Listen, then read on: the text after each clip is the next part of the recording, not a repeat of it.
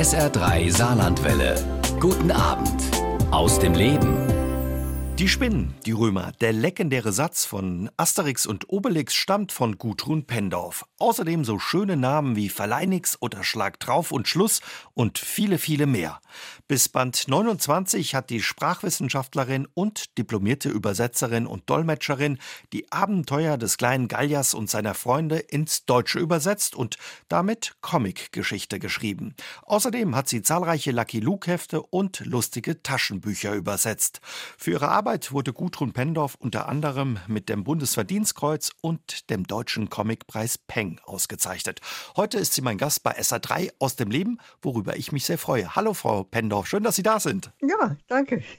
Und wir haben unser Gespräch aufgezeichnet. Dafür waren Sie mir per Telefon von zu Hause aus München zugeschaltet.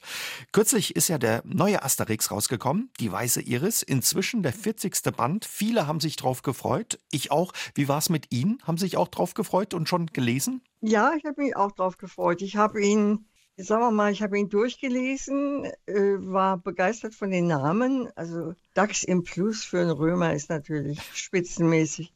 Hätte von Ihnen sein können. ich weiß es nicht. Und ich warte noch auf die französische Version. Erst dann kann ich wirklich was zu der Übersetzung Aha. sagen. Also Sie lesen beide Ausgaben, die deutsche und die französische. Ja, sicher. Und im Übrigen würde ich gar nicht so viel darüber sagen wollen, denn das macht der deutsche Übersetzer. Klar. Deutschland ist ja nach Frankreich das Land ja mit den meisten Asterix-Fans. Verraten Sie uns, Frau Pendorf, wie kam es damals dazu, dass Sie ja die Übersetzerin der Asterix-Comics in Deutschland wurden? Ja, das war eine Reihe von Zufällen, obwohl ich nicht so sehr an Zufälle glaube. Ich glaube, Zufälle sind vorbereitete Situationen. Mhm. Ich hatte schon ein, zwei Jahre für den Verlag, allerdings aus dem Italienischen, lustige Taschenbücher übersetzt und war dann durch den, durch einen angekündigten oder anvisierten äh, Aufenthalt in Paris meines Partners, habe ich dann dem Verlag Bescheid gesagt, so, ich bin jetzt eine Weile in Paris und so. Und Sie können mir ja alles schicken. Und da sagte der Verlagschef, ah, Paris, ja wunderbar. Wir suchen nämlich eine echte Übersetzerin, ausgebildete Übersetzerin für unseren Asterix oder für den französischen Asterix und gehen Sie doch einfach mal dort vorbei. Mhm. Ja, gesagt, getan. Also im Nachhinein, wenn ich mir vorstelle, ich rufe da an und sage, ach, ich hätte gerne mal den Herrn Goscinny gesprochen. da finde ich mich eigentlich ganz mutig. Mhm. Witzig war da auch, dass es 68 war. Also es flogen die Pflastersteine im Quartier Latin es äh, war alles andere als ruhig in Frankreich. Gut, also ich bin bei Herrn Goscinny vorstellig geworden. Er hat mich empfangen in seinem wahnsinnig schicken Büro. Nicht etwa Tapete, sondern Seide, mit Ui. Seide bespannt. Mhm. Es war so beigefarben. Und ja, wir unterhielten uns auf Französisch. Ich glaube über alles, nur nicht über Comics. Ob er nun mein Französisch testen wollte, ich habe keine Ahnung. Ich war nur erstaunt, dass er eigentlich so, so locker war, würde man heute sagen. Und nun ja, dann auf Wiedersehen und so. Dann bekam ich kurze Zeit später Nachricht aus Deutschland. Ja, ja, hat alles geklappt. Äh, fangen Sie an, so ungefähr. Ja. Und Sie haben sich gefreut. Kannten Sie Asterix schon? Ja, ich kannte es. Wo? Und zwar hatte ich eine französische Freundin in München weil da saßen wir so in gemischter Runde, Französe, Franzosen und Deutsche. Und da sagte, ja, es gibt was ganz Neues in Frankreich. Und dann hat sie da aus den ersten Asterix äh, auf den Tisch gelegt und die Franzosen haben gebrüllt vor Lachen, die Deutschen haben ja ein bisschen betroffen geschaut, unter anderem auch ich, denn ich habe durchaus auf Anhieb nicht alles verstanden und nicht ahnend, dass ich eines Tages diesen Comic übersetzen würde. Und wie war es dann, ja, als Sie die Zusage bekommen haben? Wahrscheinlich ein tolles Gefühl, auch wenn man damals noch nicht den Erfolg absehen konnte, ne? auch diesen langen Erfolg, logischerweise. Das hat kein Mensch geahnt. Das war wirklich eine Überraschung. Ich erzähle Ihnen mal etwas über die Vorgeschichte, wie Asterix nach Deutschland kam. Eigentlich hat den der Verleger von Rolf Kauka, der Verleger von Fix und Foxy, mhm.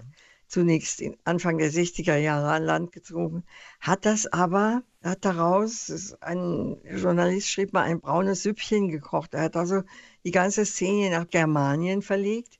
Asterix wurde zu Sigi, Obelix zu Barbaras. Baras. Also richtig eingedeutscht. Ja, das kleine Dorf lag plötzlich rechts vom Rhein, hieß Bonhalla. Also als Paris das gespannt hat, haben sie sofort den, die Lizenz entzogen.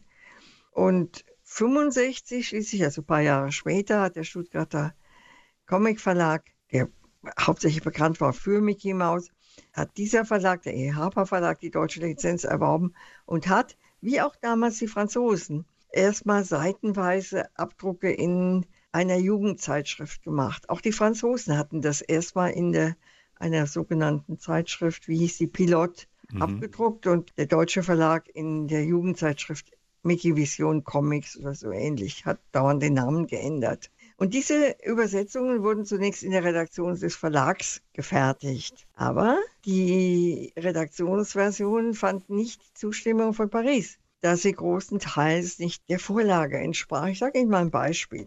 Also die folgende Situation. Wir sind im kleinen gallischen Dorf, es ist tiefer Winter. Es kommt ein Besucher an, das ist ein Architekt aus Alexandria, der für Kleopatra einen Palast bauen soll und der, der möchte die Hilfe des Druiden, des gallischen Druiden. Miraculix. Genau, Sie haben Asterix gelesen. Okay, gut. Also der kommt an und da war die Redaktion, Übersetzung dann folgende. Ich freue mich, dich zu sehen, ja, sagt der. Numerobis, der Architekt, und der Miraculix sagt, er ist Alexandriner. Das war richtig übersetzt. Ich bin, mein lieber Freund, sehr glücklich, dich zu sehen, mhm. Sagt der Numerobis. Und Miraculix antwortet, das ist ein Alexandriner. Also, was steckt da dahinter? Ich bin, mein lieber Freund, sehr glücklich, dich zu sehen, ist im alexandrinischen Versmaß. So spricht der. Und der Miraculix sagt etwas Doppeldeutiges. Er sagt, das ist ein Alexandriner, nicht nur was der Numerobis da sagt, wie er es sagt, sondern der ist auch aus Alexandria. Nicht einfach, ich schüttel sowas auch nicht aus dem Ärmel. Ich, war, ich wusste aber, dass der Alexandriner der, das Versmaß der französischen Klassik ist. Ich schaue dann auch nach, äh, wie viele Jammen, Hebungen, Senkungen. Also nachschauen ist die halbe Miete. Frau Pendorf, Sie wurden 1938 in Ludwigshafen geboren und sind dann mit Ihrer Familie in der Nähe von Heidelberg aufs Land gezogen, wo Sie aufgewachsen sind. Haben Sie als Kind schon Comics gelesen? Wahrscheinlich nicht in der Zeit, ne? Nein, oh, das war natürlich in den Augen meiner Eltern Schmutz- und Schundliteratur. Nein, nein, nein, ich kannte Comics überhaupt nicht. Als Kind und als Jugendliche dann später auch nicht? Oder wann sind Sie das erste Mal so ja mit Comics in Berührung gekommen? Eigentlich durch ja den Auftrag für die lustigen Taschenbücher. Erst dann, schon als Erst Erwachsene. Dann. Ja, als Erwachsene. Da bin ich dann sofort in einen Comicladen in München geeilt und habe da mehrere Hefte gekauft und mich da eingelesen.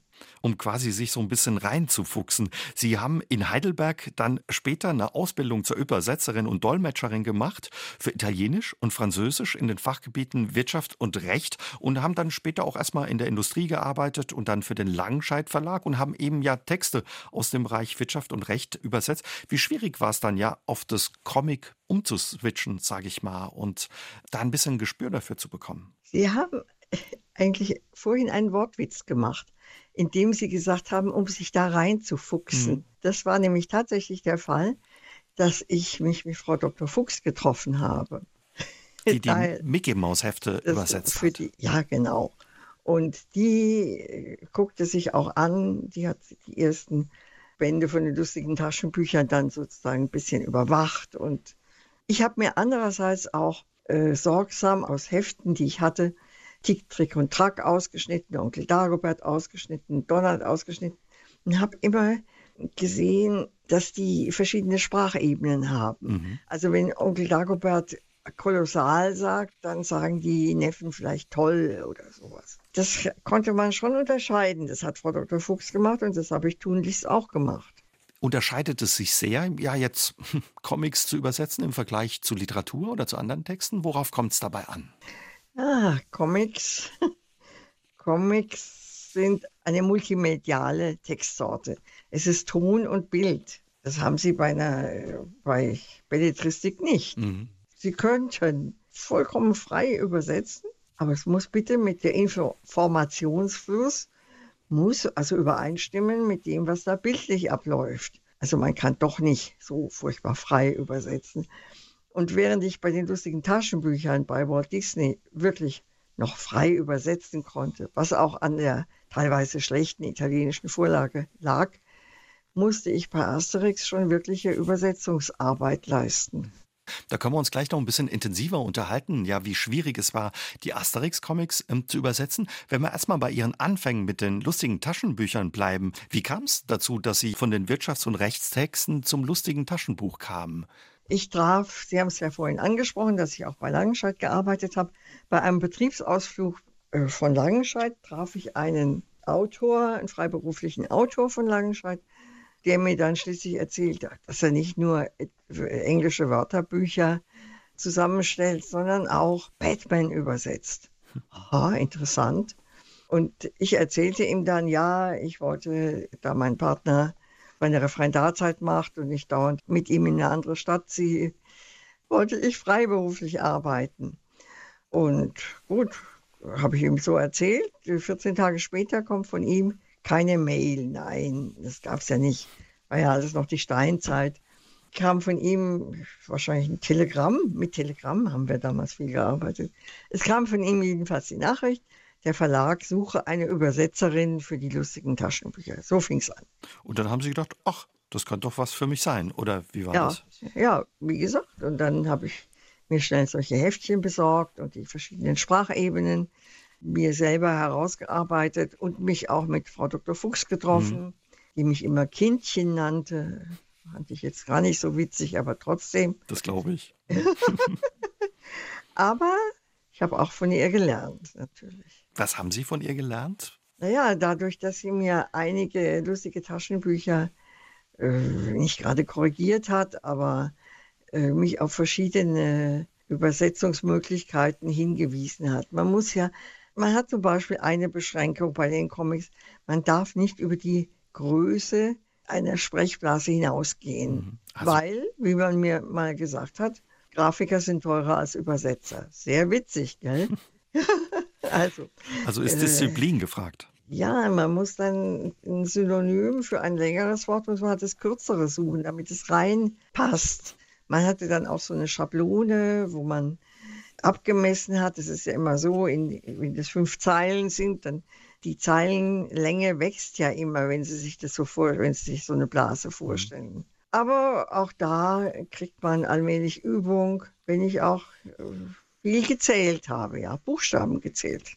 das gehört dann offenbar dazu, zur Übersetzerin von Comics. Sie haben eben schon gesagt, ah, damals ging das ja nicht so einfach. Da gab es noch keine Computer, im Alltag zumindest. Da konnte man nicht einfach eine Mail schicken oder so. Da kam ein Telegramm. Wie ging das dann später los mit den Comics? Haben Sie da die fertigen Hefte geschickt bekommen oder kam da auch ein Telegramm oder mit der Post äh, das Heft oder die Vorlagen? Wie müssen wir uns das vorstellen? Also bei den Taschenbüchern kam, kam das Buch, die Vorlage. Manchmal, wenn sie keinen Star hatten, haben sie auch eine amerikanische Ausgabe geschickt. Das ging bei den Taschenbüchern auch aus dem Englischen, das war kein Problem. Und bei Asterix waren ja schon ein paar Alben übersetzt worden. Erstmal also waren da schon ein paar Bände im Vorab in den MV Comics abgedruckt worden. Und nachher, als die Bände neu waren, hat man mir das Ganze geschickt. Mhm. Allerdings habe ich das dann immer auseinander, vor sich auseinandergenommen um seitenweise zu übersetzen. Und mein 1969 geborener Sohn fand es ja unglaublich spannend. Glaube ich. Und, ja, aber er zerriss dann jedes Comicbuch, das er finden konnte, zerlegte er zunächst mal. Ah, weil er dachte, so ja, wie bei, das, äh, bei Mama, so, ja. das muss so sein. Ja. Irgendwo habe ich gelesen, dass ganz am Anfang ja sie Faxe bekommen haben, aber da sie offenbar kein eigenes Fax hatten, ging das Fax an den Steinmetz in ihrem Wohnort. Ja, das war natürlich großartig. Das war ganz großartig. Der Steinmetz, Obelix, der Unterföhringer, ich wohne in einem kleinen Dorf mhm. bei München, mit einem Steinmetz, dass ich über den die Faxe gekriegt habe. Ja, aber Fax ist ja auch schon wieder Schnee von gestern. Was waren denn die Herausforderungen, gerade die Asterix-Comics aus dem Französischen ins Deutsche zu übersetzen? Asterix ist ja bekannt für ja den besonderen und feinen Humor in den Comics. War wahrscheinlich nicht so einfach, den französischen Witz und auch die Wortspiele eins zu eins zu übersetzen, oder? Ja, ich gehe jetzt mal auf dieses eins zu eins ein oder noch, noch weiter zurück. Es gibt eigentlich ein ganzes Regelwerk, wie man äh, Wortspiele übersetzen mhm. kann. Es gibt da Doppeldeutigkeiten, also poly, sogenannte Polysemie. Das haben sie auch im Deutschen. Die Flasche, Bierflasche, mhm. aber Mensch, bist du eine Flasche oder so, das haben sie französisch genauso. Oder nehmen wir mal an, französisch die Farce, la Farce, das ist so ein komödiantenhaftes Stück oder eine, ein Scherz. Aber la Farce ist französisch auch das Füllstel. Mhm. Äh, ich sage Ihnen ein Beispiel. Das ist im, muss im Seher sein, ja.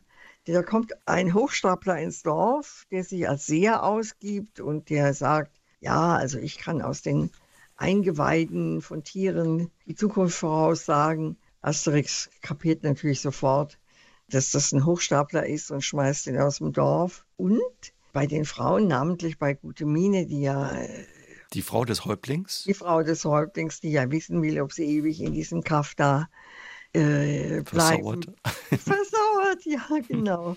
Also bei der, die, die sagt sich, oh, oh, oh, oh. Den frage ich, das will ich mhm. doch wissen. Und dann packt sie eine Gans in ihren Korb und geht hinaus in den Wald. Und äh, irgendwo muss die ja, die, dieser Seher ja da auch lagern. Weit kann er noch nicht, nicht sein. Und plötzlich sieht sie oder merkt sie und sagt, ach Mensch, bin ich dumm. Die Gans hat ja gar keine Innereien, die ist gefüllt. Ah, Gott.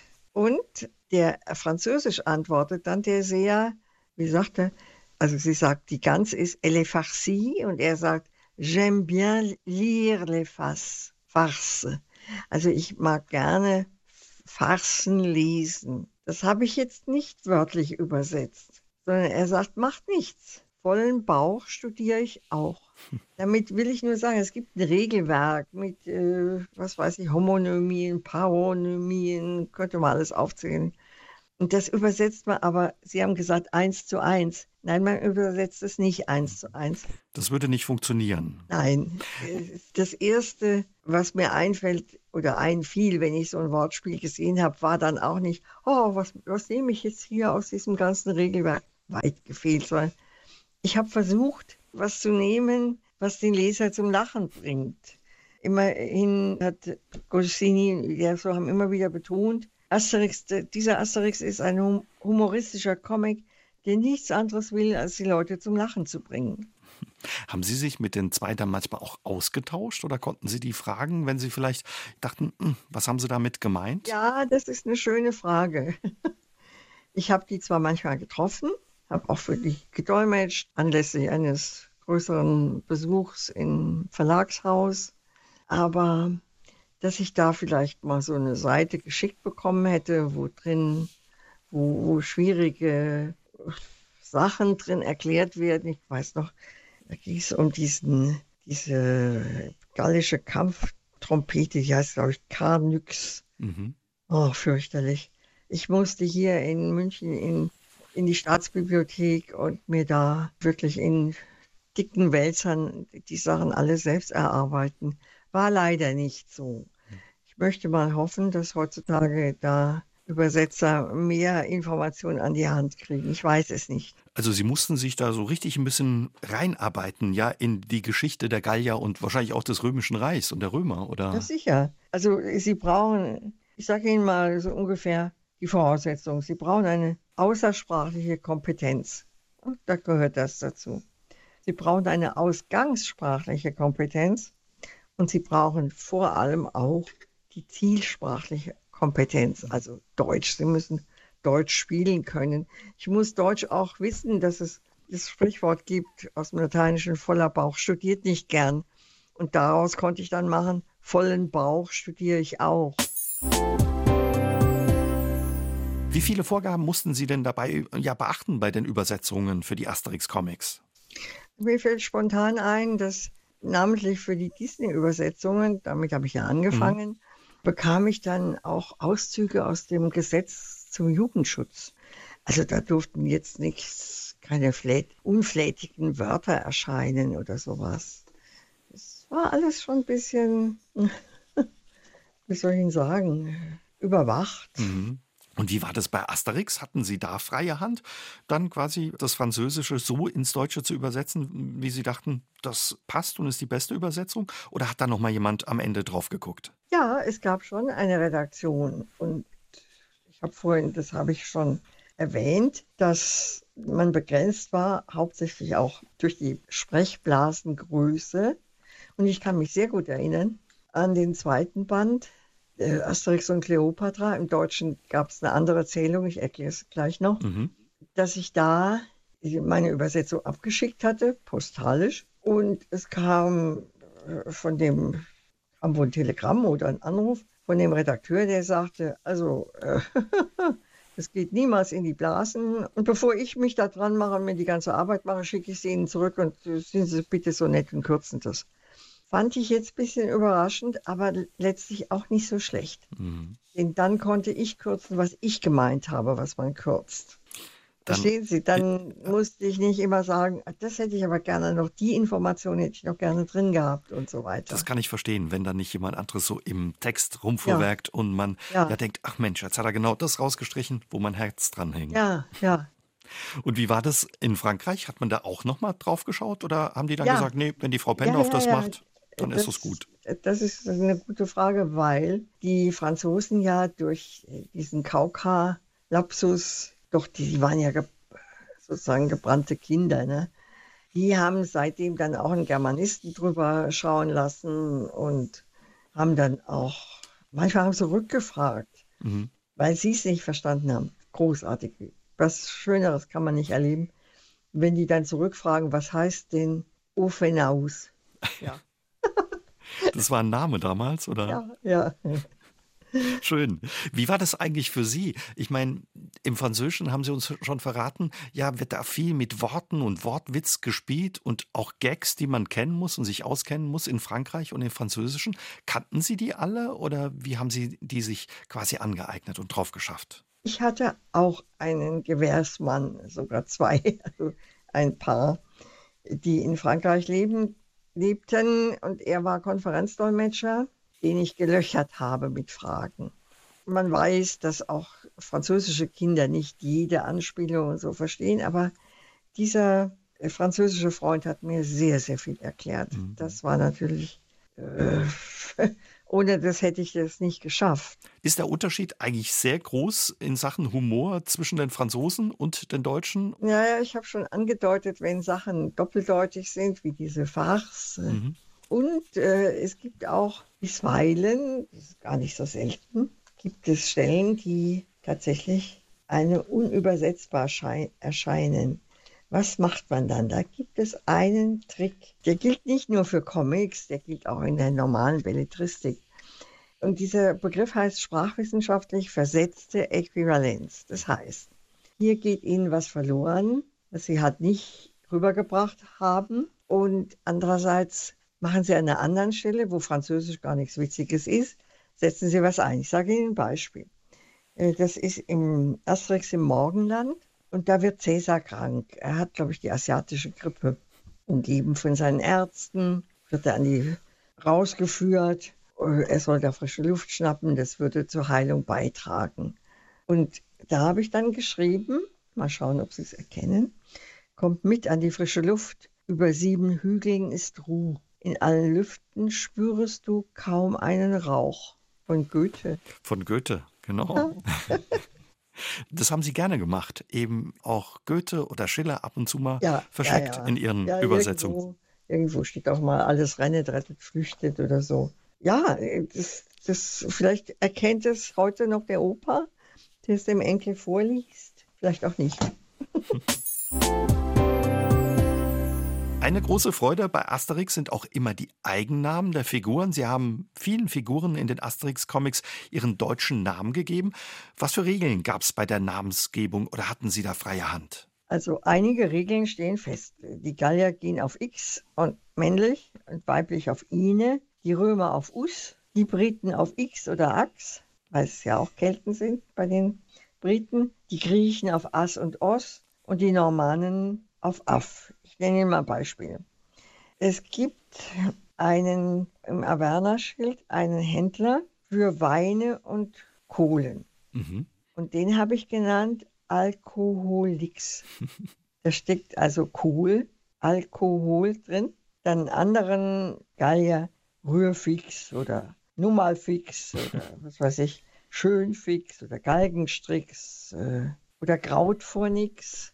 Das ist dieser junge Mann aus Lutetia, der da ankommt und der von den Galliern zum Mann gemacht werden soll.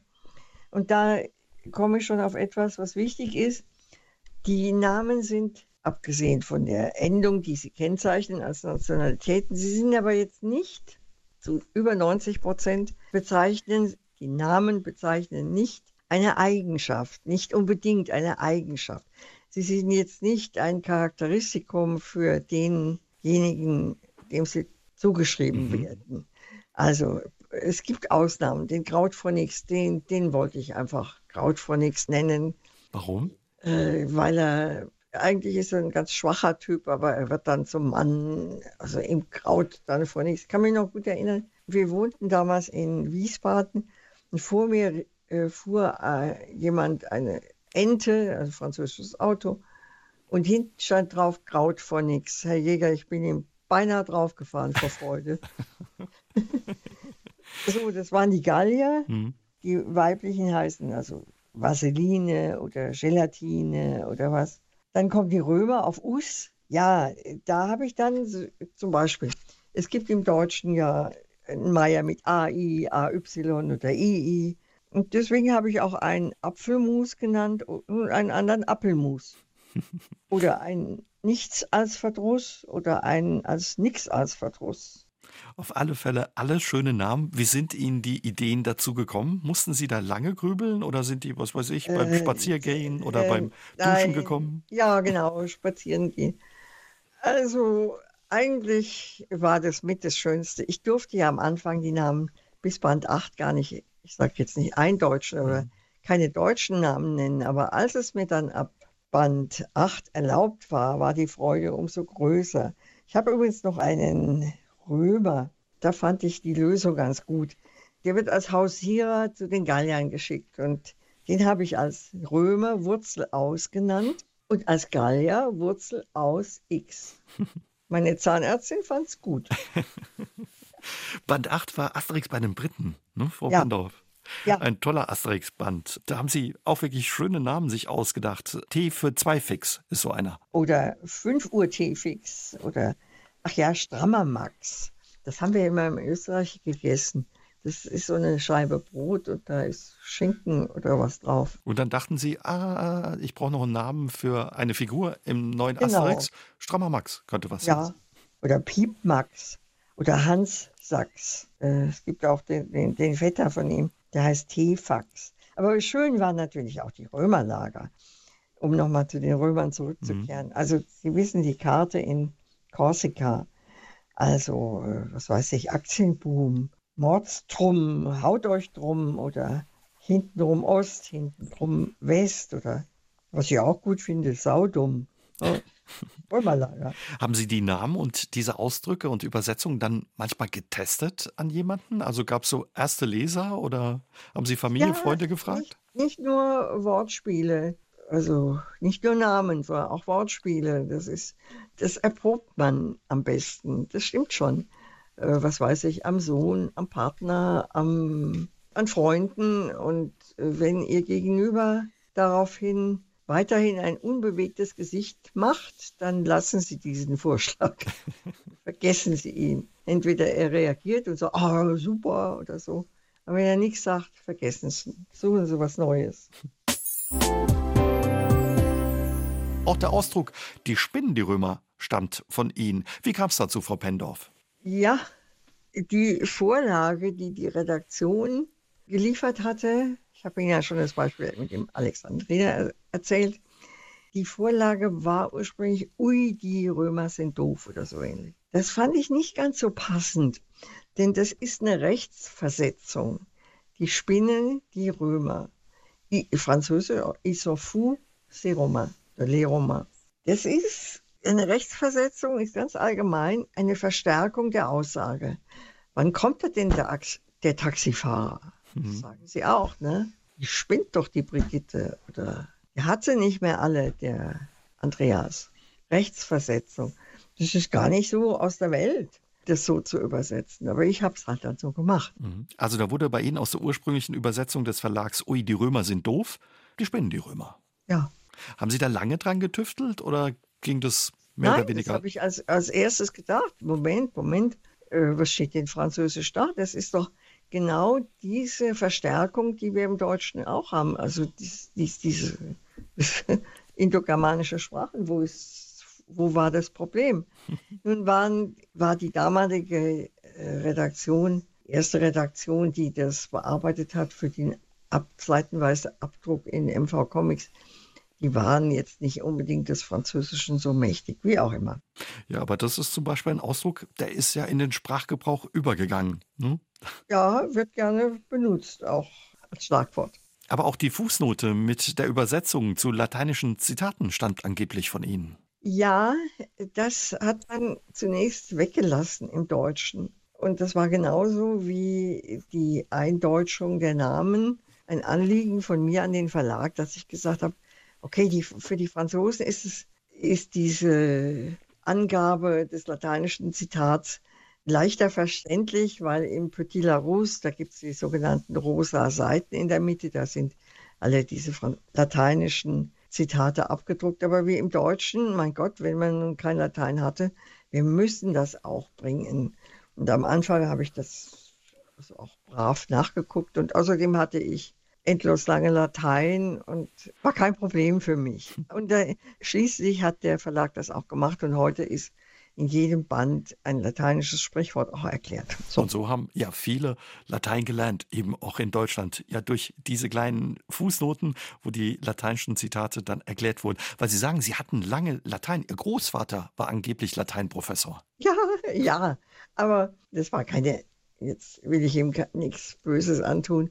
Das muss ich sagen, der war königlich bayerischer Gymnasialprofessor. Ui. Mhm. Klingt toll, gell? Also, das wäre heute vielleicht, äh, was weiß ich, Oberstudienrat oder vielleicht Studiendirektor. Aber haben Sie sich dadurch schon immer für Sprache und Sprachen interessiert, wenn der Opa Lateinlehrer war? Ach, eigentlich ja. Äh, mein Vater, der ja auch noch eine humanistische Gymnasialzeit hatte, der konnte so viel Latein wie heute wahrscheinlich ein Lateinlehrer und pflegte auch bei Tisch, mein Gott, er pflegte dann immer so lateinische Sprüche zu sagen, was weiß ich, quod licet Jovin und licet bovi. Was immerhin so viel bewirkt hat, dass ich Ihnen, Sie fragen Sie mich jetzt nicht ab, aber ich kann, ich kann bestimmt 30, 35 solcher Sprüche. Ihr Vater war aber dann Zahnarzt, ne? hatte mit, mit Latein und der Sprache gar nichts mehr zu tun, aber die muss ihm nee, offenbar nee. Spaß gemacht haben. Ja, ja, ja, und äh, hätte wohl auch gerne gehabt, dass ich Zahnmedizin studiere und aber meine Mutter sagt, hat dann, so ist man geprägt, sagte dann, oh schön, und dann hilfst du dem Vater in der Praxis. Und damit war dieser Berufswunsch vorbei. Bloß nicht. Aber dann habe ich, äh, war ich auch nicht sehr fantasievoll. Meine Schwester ging als erste nach Heidelberg, ein paar Jahre vor mir, zum Dolmetscherinstitut. Und ja, mir fiel dann wirklich nichts anderes ein, als auch ans Dolmetscherinstitut zu gehen. Bin dann so in verschiedene Vorankündigungen und für Italienisch saßen da sieben Leute. Dachte ich, das mache ich. Mhm. Italienisch zu sieben, da kann man sozusagen schon in der Stunde seine Hausaufgaben machen. Ja, ja. Aber Französisch war die Hauptsprache mhm. und Italienisch war, ja, beides waren Hauptsprachen, Französisch und Italienisch, ja. Und daraus wurde dann eben Ihr Job als Übersetzerin. Ich habe auch in Heidelberg studiert und ich weiß nicht, ob es damals auch da schon war, das Übersetzerinstitut, aber ein schönes Institut in Heidelberg, ne, mit tollem Garten. Ja, ja, natürlich. Auf jeden ja. Fall, zu meiner Studienzeit gab es da tolle Feten. Da bin ich immer gerne hin. Ja, das glaube ich gern. Bei Ihnen auch schon? Und für die, für uns war ganz wichtig, für die, es war ja 98 Prozent waren das Frauen, hm. Mädchen. Für uns war wichtig, freitags in, im Audimax die Vorlesung, die Jura-Vorlesung. Ja, da waren die Juristen und da sind wir hingestürmt. Viele Jungs und dann. Da wurden, ja, und da wurden die Dates gemacht. Und meine Mutter, ich glaube, die kommt heute nicht so gut weg. Jedenfalls meine Mutter wollte, dass wir dann anschließend, bevor wir ein eigenes Zimmer hatten, meine Schwester und ich, dass wir heimfuhren. Oh, das war bitter. da wurde nichts aus dem Date. Ja, und für uns war das mit ein Grund, auch zu den Feten zu gehen, weil damals da auch noch viele Mädels studiert haben. Ja, das glaube ich. Frau Pendorf, Sie haben auch 60 Lucky Luke Bände und zahlreiche lustige Taschenbücher übersetzt. Was war da anders im Vergleich zu Asterix? Also Lucky Luke und Asterix sind diese franco-belgischen Comics. Und lustige Taschenbücher war der Disney-Bereich. Vollkommen voneinander zu trennen. Im Disney-Bereich konnte man ganz frei übersetzen.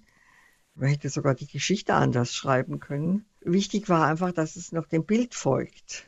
Und bei Lucky Luke musste man sich ähnlich wie bei Asterix stärker an die Vorlage halten. Absolut, absolut. Auch wiederum mit viel Freiheit. Ich sage Ihnen mal ein Beispiel. Wie hieß denn dieser Band? Ein Band, mit, wo ein Banjo-Spieler Balladen vorträgt. Natürlich sind es französische Balladen. Da fängt er mit an und es geht über Seiten hinweg. Und dann habe ich mir überlegt, hm, nehme ich deutsche Balladen. Wunderbar, strick sie nur um. Zum Beispiel, wer reitet so kühn durch Wind und Sand? Das ist Lucky Luke mit dem Colt in der Hand. Er hat vier Schurken wohl in der Hut. Er fasst sie sicher, er hält sie gut. Wieder Goethe? ja. Oder nochmal hier, mein Sohn, was wirkst du so bang dein Gesicht? Da ist es wohl nochmal der Erlkönig. Mhm. Fakt ist, dass dem Franzosen, im französischen Urtext, da geht dem Banjo-Spieler, was weiß ich, nach drei Seiten der Saft aus der spricht dann keine Balladen mehr. Aber ich habe das durchgehalten. Ich habe, glaube ich, sechs, sieben Balladen zitiert. Lucky Luke haben Sie gerne auch übersetzt, ja? Ja, also da gilt wieder die Sprechblasengröße, wie üblich. Ach, da ist er da, äh, noch am Schluss von dem, äh, von diesem, ich, ich sage Ihnen noch was, es hm. stand auf seines Daches Zinnen, er schaute mit vergnügten Sinnen auf das beherrschte Samos hin. Dies alles ist mir untertänig, begann er zu Ägyptens König. So, und das wurde jetzt auf die Situation bezogen von mir umgedeutet. Ich saß des Nachts am Lagerfeuer und sah auf die, diese Ungeheuer, auf die verfluchten Daltons hin. Dies alles habt ihr mir geboten, begann er zu den vier Kojoten gesteht, dass ich gezwungen bin. Schöner ist es natürlich, Sie könnten es sehen. Also man merkt, wie viel Freude Ihnen das Übersetzen gemacht hat. Sie haben aber trotz alledem irgendwann mal gesagt in einem Gespräch, Übersetzen ist ein einsames und auch schweres Geschäft. Das stimmt. Und zwar der äh, Originalausspruch von Lieselotte von der Pfalz, die Schwägerin Ludwig XIV., die aus der Pfalz stammend dann den Schwager geheiratet hat und nach Frankreich zog. Der, Heidelbergerin wieder? Ja, ja. Sie sehen, es hängt alles zusammen. Also, die hat, äh, muss wörtlich gesagt, Madame sein, ersetze ich jetzt durch Übersetzen, ist ein elendigliches Handwerk. Stimmt. Und mhm. auch ein einsames. Ich habe dadurch auch, um auch mal wegzukommen vom Schreibtisch, immer nur alleine und allenfalls mal erproben von Sentenzen an anderen das war mir einfach zu einsam. Deswegen habe ich gerne auch akzeptiert einen Lehrauftrag an der Uni. Ich habe also Wirtschaftsfranzösisch gegeben, war später sogar zehn Jahre wissenschaftliche Mitarbeiterin an der LMU. Wenn ich bei dem einen mich geärgert habe, habe ich, mich an dem anderen Job erfreut. Mhm. Haben sowas wieder ein bisschen gegen die Einsamkeit gemacht und haben ja. Studierende getroffen und dann ja. wahrscheinlich wieder ein bisschen Energie und Lust auf das Übersetzen dadurch geschaffen. Ja, ja. Sie haben aber nicht nur ja an der Münchner Uni gearbeitet, sondern auch Sprachkurse für türkische Migranten gegeben und dafür haben Sie sogar extra Türkisch gelernt. Ja, also als dieser Vertrag an der Uni als wissenschaftliche Mitarbeiterin auslief, habe ich dann sah ich irgendwo so ein Inser äh, in, der Süddeutschen, glaube ich, ein Inserat, dass die Stadt München so ein Projekt hat, wie türkische Mütter, vor allem Mütter, an der Schule ihrer Kinder Deutsch lernen sollten. Und sie suchten Lehrkräfte dafür. Oh, habe ich gesagt, ruf mal an. Habe ich angerufen und dann haben die gesagt, ja gut, gut. Äh, wir hatten dann auch Fortbildungskurse über das Goethe-Institut. Und dann hat mich aber irgendwie gereizt, diese, es waren am Anfang hauptsächlich Türkinnen, türkische Mütter, die auch zu verstehen. Die haben nämlich ununterbrochen untereinander geredet. Ja, habe ich gedacht, so jetzt lernst du Türkisch und bin auch über zehn Jahre lang äh, im Sommer ein, zwei Monate in die Türkei gefahren, nach Izmir, habe dort an einer Sprachenschule Türkisch gelernt. Äh, meistens war man dann auch in türkischen Familien, meistens bei den Lehrern, Lehrerfamilien untergebracht. Das hat mir eine neue Welt eröffnet. Mhm. Irgendwie hatten wir über das Osmanische Reich, das haben wir in der Schule, hat man bei mir in der Schule ausgeblendet.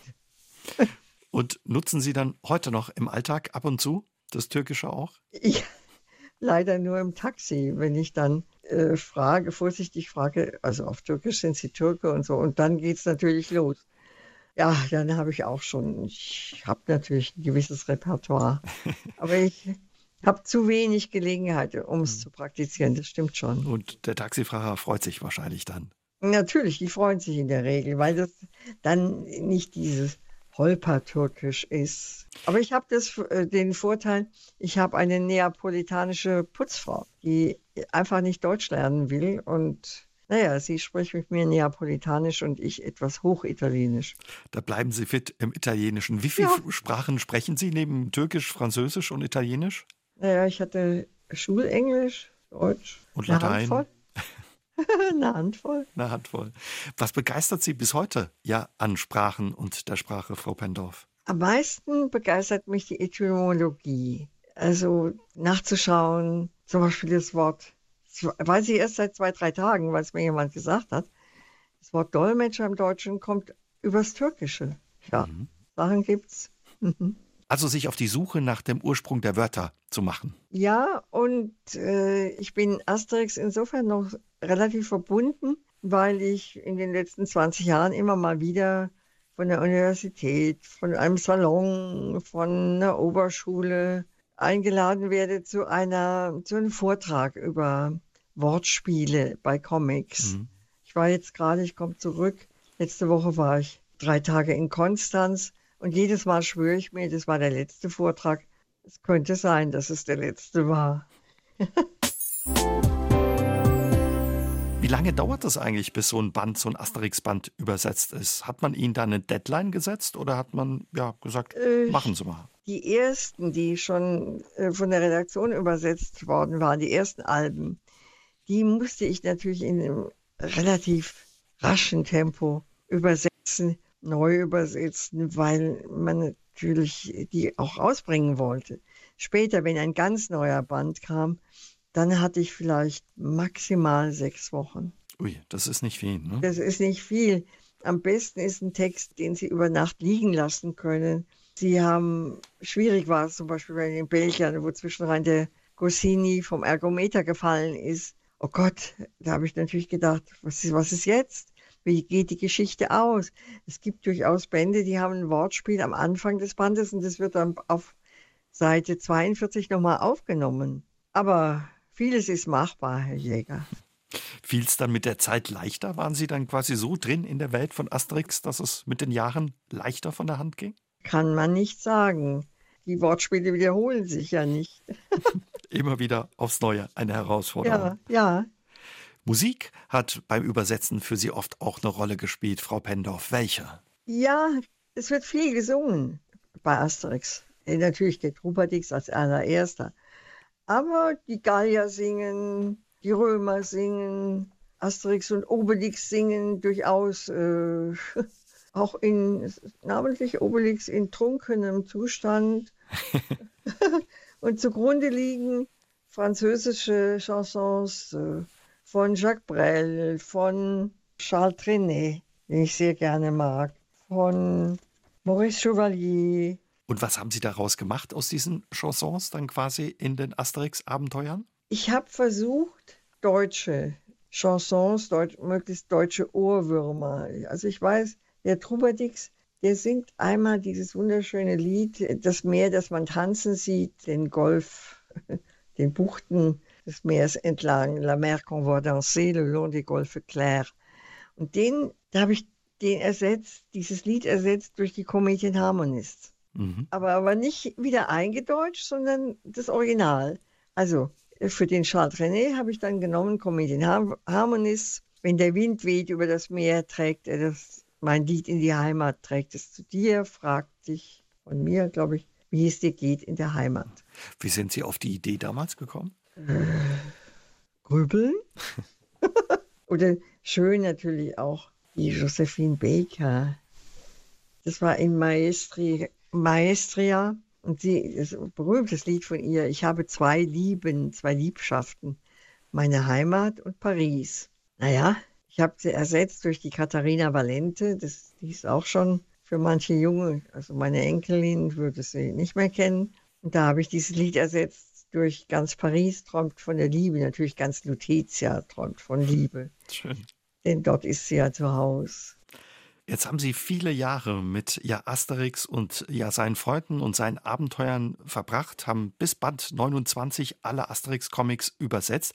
Ist Ihnen über die Jahre eine Figur besonders ans Herz gewachsen oder haben Sie ein Lieblingsband? Die Figur, die mir ans Herz gewachsen ist, ist einfach der Obelix. Er ist nämlich nicht so dumm, wie man meint. Das ist ein, ein, ein Schlaule, regelrecht. Das ist er. Und der, er, er bringt ja auch immer eine neue Idee irgendwo schlägt er doch vor, einen Ärmelkanal zu bauen. Bei den, Bei den Briten, Briten, sagt er. Äh, irgendwie so zum Asterix, weißt du, was, was, was toll wäre? Ein Verbindungskanal zwischen Gallien und Britannien. Das ist Obelix. Ja. Man soll ihn nicht unterschätzen. Mein Lieblingsband. Also, während ich übersetzt habe, und das äh, sagen mir auch Kollegen aus der Belletristik, man muss den Band lieben, den man gerade übersetzt. Das fällt manchmal nicht leicht, ist aber so. Was geblieben ist, ist vielleicht Asterix und Cleopatra und auch die Briten. Mhm. Zwei besondere Bände. Ihre Übersetzungen wurden ja über 100 Millionen Mal gedruckt und noch öfter gelesen. Sie sind dann für Ihre Arbeit als Comic-Übersetzerin auch mit dem Bundesverdienstkreuz am Bande ausgezeichnet worden und in diesem Jahr mit dem Comicpreis Peng. Was bedeutet. Und noch, und, und noch einem, und der mir sehr wichtig ist. Dem Jugendliteraturpreis. Ja, genau. Dem Deutschen 22, Jugendliteraturpreis. Der war 22 auf der gespenstisch wirkenden Frankfurter Buchmesse. Mhm. Das kann man sich nicht vorstellen. Ich kannte die Buchmesse, ich war nicht oft dort, aber jedenfalls leere Räume, leere Säle, leere Gastronomie-Einrichtungen. Wegen Corona damals noch in wegen diesem Corona, Jahr. Zum Corona. Glück konnten ja die Besucher wieder kommen und auch die Aussteller. Aber was bedeuten Ihnen diese Auszeichnungen? Die machen einen schon glücklich. Das, das gebe ich zu. Das, das, die haben mich erfreut. Und was mich sehr, sehr glücklich macht, ist, dass sie Sorte Comics aufwerten. Die mhm. kommen raus aus, aus ihrer Schmutz- und Schundecke. Das ist auch eine Auszeichnung für dieses Medium. Ich finde das großartig. Sie sind in diesem Jahr 85 geworden. Sprache ist bis heute Ihre große Leidenschaft. Übersetzen Sie auch noch ab und zu, Frau Pendorf? Ich mache noch für zwei Kolleginnen von mir Redaktion. Die wissen, wenn sie es um halb zwölf rüber schicken, dann ist das um zwölf korrigiert bei ihnen. Es führt aber auch zu abstrusem Gehabe, wenn ich fernsehe und einer spricht falsches Deutsch, dann sage ich das richtig laut nach. Also, ob das noch so ganz im Rahmen ist, weiß ich nicht, aber ich kann mich nicht retten. Das ist wahrscheinlich einfach die Folge von vielen Jahren, in denen Sie sich so intensiv ja als Übersetzerin mit der Sprache beschäftigt haben und die Sie bis heute begeistert. Ja. Was bleibt, sind auf alle Fälle Ihre wunderbaren Comic-Übersetzungen, vor allem der vielen Asterix-Comics, die auch in Zukunft weiterhin kleinen und großen Lesern viel Spaß machen. Mir hat es heute viel Spaß gemacht, mit Ihnen zu plaudern. Vielen Dank, dass Sie mein Gast waren und alles Gute, Frau Pendorf. Vielen Dank auch meinerseits. Aus dem Leben. Der SR3-Talk am Dienstagabend ab 20.04 Uhr gibt's auch zum Nachhören auf sr3.de, auf YouTube und in der ARD-Audiothek.